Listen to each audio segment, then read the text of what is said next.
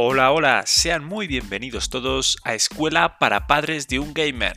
El podcast donde ayudamos a comprender a todos los papás qué es el mundo de los videojuegos donde seguramente sus hijos sean todos unos expertos, pero ustedes anden un poco más perdidos o desinformados acerca de este universo.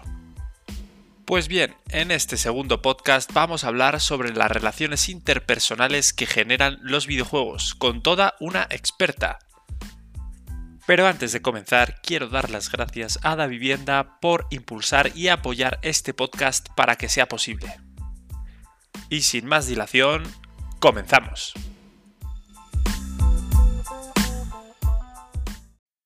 Muy buenas a todos. Como os estaba comentando, hoy estamos aquí con Angélica Avilés, quien es licenciada en lengua castellana y es profesora del Colegio Windsor de Valledupar. ¿Qué tal, Angélica? ¿Cómo estás? Hola, Carlos. Muy bien, muchas gracias.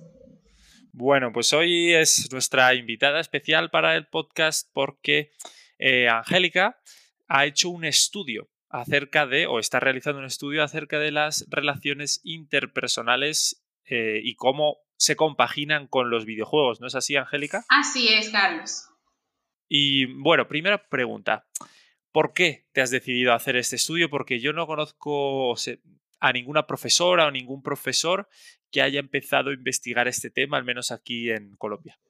Bueno, el proyecto como tal surge en uno de nuestros semilleros de investigación eh, que tenemos en el Colegio Windsor. Y bueno, uno de los temas que salían a relucir cada vez que hablaban con, hablábamos con los muchachos, que son nuestros investigadores, siempre surgía el tema de los videojuegos. Es un tema demasiado interesante para ellos y pues basados en, que tenemos nosotros que investigar eh, a partir de esos intereses, pues decidimos realizar un proyecto respecto a videojuegos. Y además, pues una de las preocupaciones muy latente entre los padres de familia es cuánto puede ayudar o puede perjudicar eh, el uso de los videojuegos a las relaciones interpersonales de los muchachos. Perfecto, o sea que visteis como primero un problema o una necesidad de, de tener más información acerca de este tema que era un poco desconocido. O sea, era muy común para los chicos, pero para los profesores y para los padres no era tan, tan conocido o no sabían tanto acerca de este mundo de los videojuegos. Así es. Entonces, el objetivo, ¿qué objetivos te marcaste con, con este estudio? Bueno, uno de los objetivos o el objetivo general de nuestro proyecto fue determinar si había una influencia, ya sea negativa o positiva en el uso de los videojuegos en las relaciones interpersonales de los muchachos. Ese es el objetivo pues, principal del proyecto. Y eh, pues los muchachos en medio de la investigación, como te decía antes, la preocupación de ellos era como que mi papá está preocupado porque cree que si juego videojuegos, pues ya no me voy a relacionar con mis amigos, por ejemplo. O qué tipos de actitudes voy a desarrollar yo si utilizo mucho los videojuegos. Entonces, ellos fueron muy específicos y, me decían, tenemos que enfocarnos en decir que hay algo positivo y si encontramos cosas negativas también mencionarlo, pero no solo a, decir la parte negativa. Entonces, pues los objetivos eh, se marcaron en eso, en determinar el impacto ya sea positivo o negativo en el uso de los videojuegos en las relaciones interpersonales de, de los muchachos. Además, identificar la frecuencia y el manejo de estos videojuegos eh, por medio de las encuestas y vamos a identificar esto y también determinar mediante observación los valores, los antivalores que se promueven en el uso de los videojuegos. O sea que ya viste eh, que había como más, más temas más allá, que muchas veces se ve el videojuego como simplemente pues eso, un, jueguito para pasar el tiempo. Y aquí estamos ya viendo que eh, es un ecosistema y que puede desembocar en, varias variantes y que tiene muchos eh, temas interesantes para, para tocar. Y aparte que entiendo que esto lo has hecho porque, bueno, te has dado cuenta de que había muchos niños jugando videojuegos, niños y niñas jugando videojuegos en tu colegio. Así es. De hecho, en la encuesta que realizamos, pues nos pudimos dar cuenta que iba a tener un impacto bastante grande el proyecto porque alrededor del 82% de los niños que encuestamos juegan videojuegos, entonces una cantidad bastante considerable. Muy alta. Sí, yo había leído, bueno, eh, en Estados Unidos, que al final hay muchos estudios de, todos estos temas, pues que ya todas estas nuevas generaciones, eh, los videojuegos eran una mayoría, o sea, había muchos más niños que jugaban a videojuegos que los que no jugaban. Así Entonces, que era ya un tema muy relevante que ha pasado de ser de nicho a ser algo totalmente común, sobre todo para estas nuevas generaciones. Em, entonces, cuéntame un poco qué metodología has, eh, has establecido para este, para este estudio. Bueno, en la metodología que utilizamos, utilizamos técnicas como la encuesta, que fue pues una de, de las partes más interesantes porque los niños se involucraron mucho en esta parte, precisamente por el mismo tema, ¿no? Que les llamaba mucho la atención de que se les estuviera prestando atención a algo que es para ellos, pues, parte de su vida diaria. Entonces, hicimos una investigación de tipo correlacional determinando las variaciones en los factores de, bueno, de las relaciones interpersonales y además el uso de los videojuegos. Perfecto. Y entonces, bueno, entiendo que recabaste muchos datos interesantes que ahora vamos a comenzar. Y para, empezar un poco a poner las bases sobre lo que ya fue el estudio, lo que vamos a hablar, eh, de en qué margen de edad se movían los niños a los que encuestaste. Bueno, se lo relacionamos con los niños eh, de los grados sexto, sexto y séptimo de bachillerato, que en Colombia eh, comprenden más o menos entre 10 y 14 años.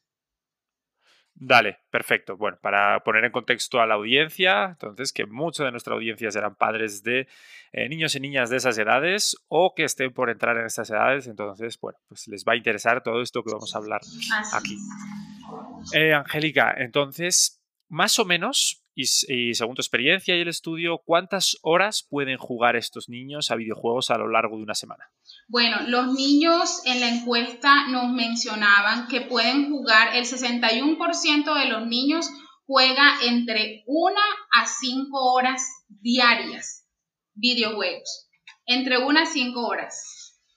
Dale. O sea, bueno, ya es una, una cantidad relevante. Estamos hablando como de unos por lo menos 40-45 minutos al día de media que están jugando eh, esos videojuegos, esos 61%, porque eh, después de ese 61%, el resto juega más o menos que de una a 5 horas. Exactamente. Ok, o sea, entonces, digamos que el, el tier mínimo, la escala mínima es de 1 a 5 horas, luego vienen más horas. Luego vienen más horas. Hay niños, eh, un 15% nos decía que juegan entre el 6 entre 6 y 10 horas, que es un porcentaje todavía bastante importante. Eh, un 11% juega entre 20 y 30 horas, pero bueno, esto eh, es, a, la semana, 20 a 30 horas a la semana. Y, Dale. Y, más y estamos... Así, ah, continúa, continúa. Sí, y otro 11% que ya son los que juegan más de 30 horas. Dale, perfecto. Em, entonces, bueno, y, aquí estamos hablando de estos niños que un niño de 10 a 14 años está controlado por, por sus padres totalmente. Ah, no es una persona independiente o no está por llegar a, la mayoría de edad, que bueno, pues obviamente un niño de 10 a 14 tiene menos libertad que un niño de 16 a 18, por ejemplo, que ya, bueno, pues es, es otro tipo de, niños, otro tipo de, adolescente. ¿Y estos niños en, qué sitios juegan a videojuegos? Bueno, ellos nos comentaban que una gran mayoría lo usa en su propia casa, que es, mm, bueno, nos arrojó un 84% la encuesta. El 84% de los niños que encuestamos eh, juegan en su propia casa. bueno, eso es, algo positivo porque digamos que el padre controla ¿no? lo que está haciendo su hijo. totalmente. Luego, ¿qué, le sigue? ¿Qué otros sitios tenemos? Eh, otra parte es eh, la casa de un amigo. Entonces, se, seguiría, seguiría esa parte del, de, de quién eh, pues puede controlar ese uso, porque se supone que si están en casa de un amigo, estarán acompañados de un, de un familiar de ese amigo, de un padre. Entonces sigue estando pues la presencia de un adulto acompañándolo. Y la otra, el otro porcentaje es un cibercafé, que le llamamos en Colombia. Claro, sí. Y bueno, y entiendo que al ser pequeño, pues tienes menos acceso al cibercafé. Cuando va aumentando la edad, pues ya tienes más libertad y puedes moverte al, cibercafé, ¿no? Cuando tienes 10 eh, años. En ese sentido, pues bueno, totalmente entendible. Eh, estos, ¿Estos niños juegan todos los días? ¿Existe más? O sea, ¿en los fines de semana se juega más? ¿O cómo es esta repartición? Exactamente. Eh, muchos de ellos comentan que precisamente por ese mismo control que hay en casa, eh, lo hacen más que todo los fines de semana. Sin embargo, hay un porcentaje alto en el que juegan todos los días. Dale, dale. Ok, o sea, sí, la principal barrera en este sentido entiendo que son los padres, porque si no los niños, tú crees que, o sea, y, según lo que ves, jugarían todos los días. Así es, totalmente de acuerdo. Dale, dale, perfecto. Bueno, aquí es un tema importante para, para hablar con los padres eh, acerca de esto. Ya sabemos que obviamente hay que, y, hablaremos de esto con, más expertos, hay que racionar a los niños todo eh, este sistema de recompensas, cuando obviamente hagan sus tareas de la casa, sus tareas eh, del día a día, porque a los niños es algo, bueno, pues que para ellos tiene un peso importante, como estamos viendo, y ellos quieren jugar y tampoco se les puede prohibir algo porque ya sabemos las cosas que traen en, materia pedagógica estas prohibiciones. Así es. Eh, ¿A qué tipo de videojuegos juegan los, los, niños de 10 a 14 años en tu caso? Bueno, los juegos que más frecuentan son los juegos de simulación. Este tipo de juegos son los favoritos de ellos. De hecho, em, la mayoría, bueno, en su momento cuando hicimos la encuesta, estaba muy, muy de moda Fortnite. Entonces mencionaban mucho este juego en particular, Fortnite.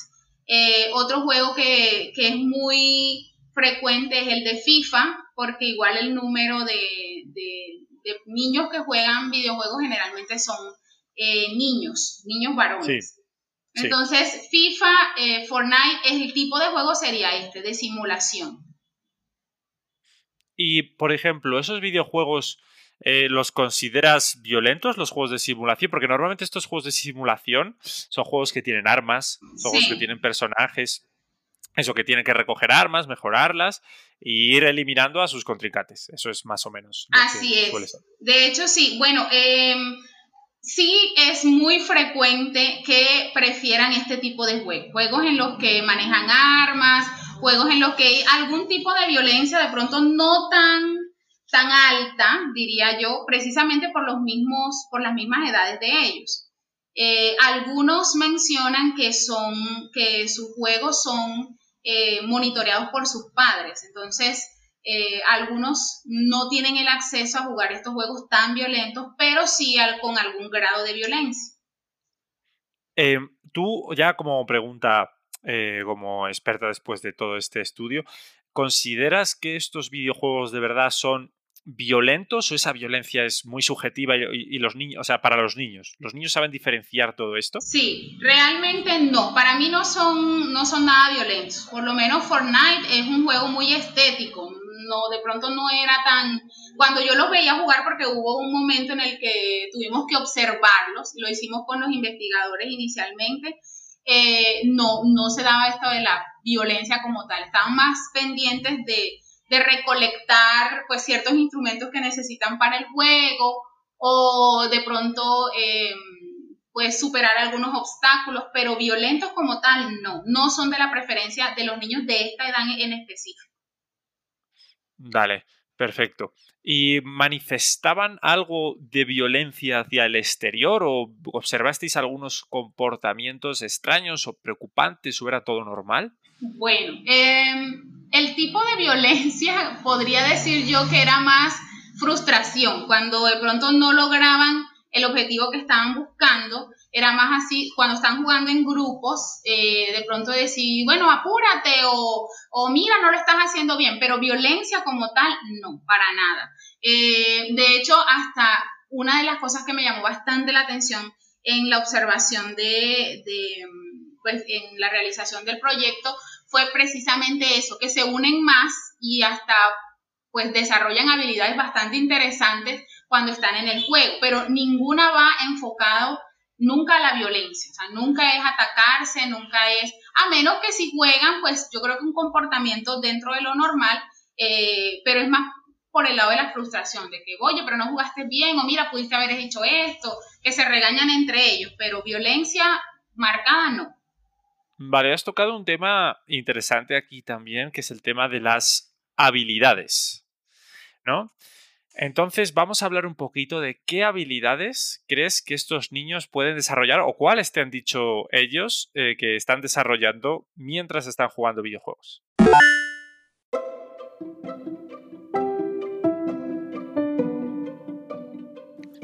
Ey, ey, ey, ey, ¿se han quedado con ganas de saber más acerca de las habilidades que pueden despertar los videojuegos? Pues no se pueden perder nuestro siguiente podcast donde seguiremos con Angélica Avilés hablando sobre este tema tratado en su estudio y sobre muchas cosas más.